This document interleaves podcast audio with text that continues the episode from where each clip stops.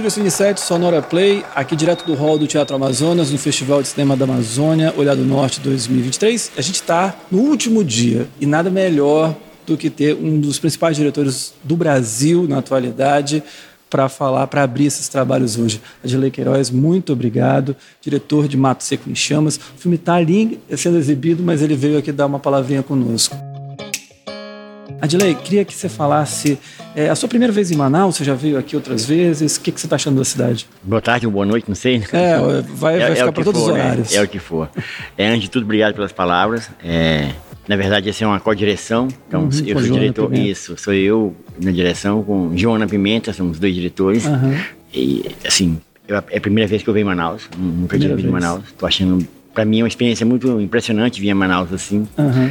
Né? A cidade é muito muito é, muita marca, né? Vamos dizer assim, que eu, eu venho de uma cidade que é muito nova, na verdade. Né? Uhum, né? Sim da cidade que tem 50 anos só. Então andar por Manaus assim é uma experiência muito grande, na verdade, assim. Sem dúvida. Vamos falar um pouquinho de Mato Seco em Chamas. É, é um filme que continua um pouco daquela, da, da, assim, do seu estilo, né? Um pouco de ficção, documentário, esse jogo. E eu queria que você falasse um pouquinho sobre como é que você chegou a essas protagonistas do filme tão importantes. Como é que foi, você foi, como é que você chegou a elas? Como é que foi definido quem estaria no filme? Eu e Joana, a gente fez um processo bastante longo, assim, sabe? De escolha dos personagens, né? Então uhum. a gente. Era isso, a gente, como era na cidade que a gente mora mesmo, a gente tinha o perfil mais ou menos assim de cada um que a gente queria. E esse o encontro se deu em lugares como padaria, feira, mercado. Vocês puxavam a conversa? Como é que era? Puxavam a conversa, a gente, é, a gente na verdade a gente ia ficar, exemplo, ficava horas na padaria, ficava bebendo cerveja, comendo, as coisas assim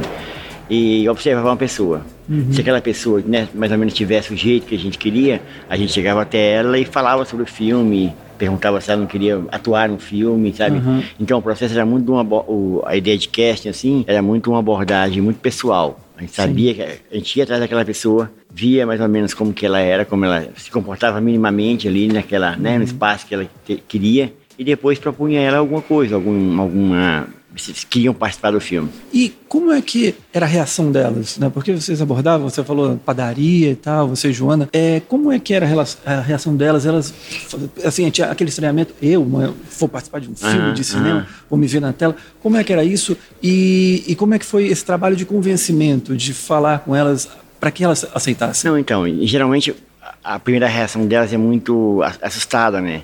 Porque como é uma cidade que não tem, não tem esse hábito, né? Uhum.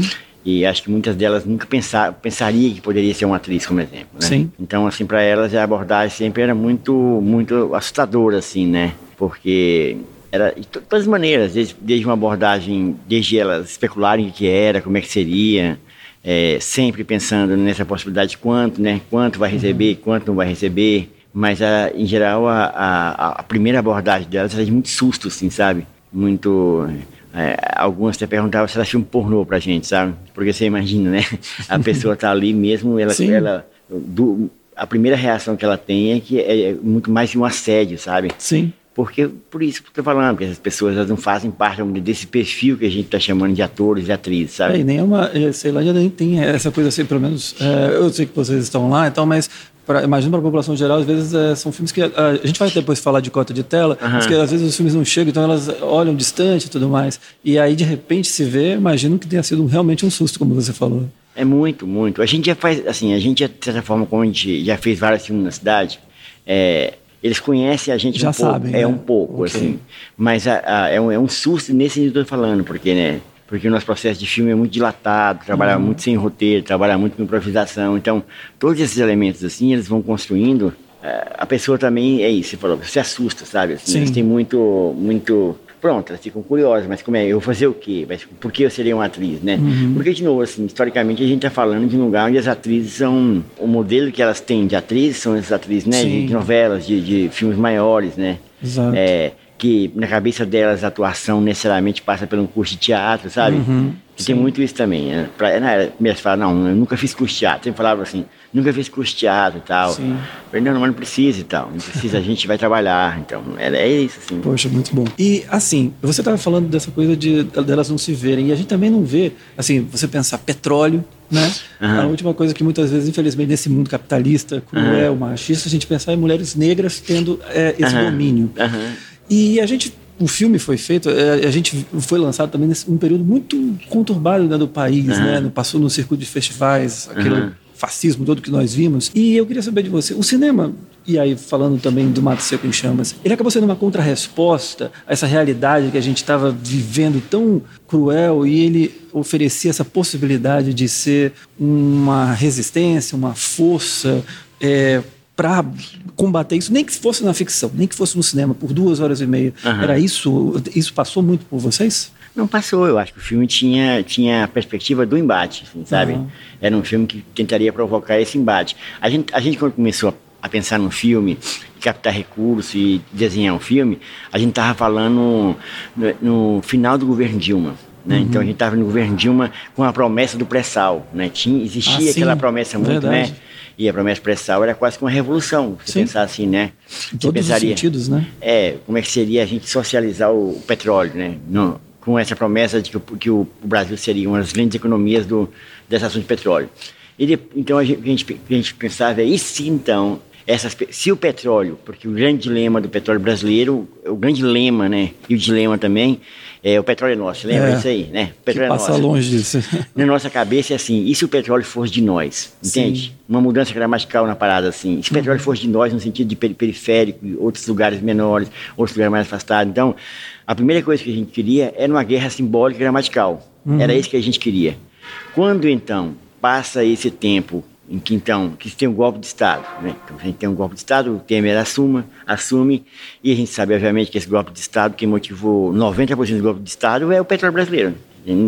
Você pensar bem assim, há quanto é, o golpe da Dilma tem 7, 8 anos assim, e nesses 7, 8 anos já, já fizeram um leilão completo dessas bases de petróleo, né? Então já, já cumpriram a missão deles. Sim. Então, e essas coisas são muito pouco conversadas sobre, né? É tudo notícia. meio ficar debaixo dos panos, né? É. Então a gente queria discutir esse processo de como que seria o petróleo se fosse passar, e era um filme que de enfrentamento. Então a gente é como se nós tomássemos o petróleo dessas pessoas. É como se era um filme mesmo em que a marginalidade, sentido de marginalidade que está fora da, né, do, da regra do, uhum. do, do, capital, vamos dizer assim, é, enfrentasse esse lugar. Né? E aí, cara, vão histórias, vão histórias, vão histórias. A gente ficou nesse, ficou nesse lote dois anos e meio. Era muito louco, assim porque no começo a gente né, começava a filmar, era, era ali no sol nascente, né, um lugar muito de periferia, aquela coisa toda. E no começo era muito estranho porque as pessoas. Era muito bom, na verdade. A gente falava que ia filmar, então quando começava a filmar, era um lote e ficavam várias pessoas assim ao redor do lote. Uhum. Vendo as cenas, tal, os moleques acompanhando, como se fosse um set, né? E nossa equipe é muito pequena, cinco pessoas. E com o tempo, obviamente, vai esvaziando, né? Esse corando, pô, mas. as pessoas, não, isso não vai sair nunca. Não vai sair de lugar e tal.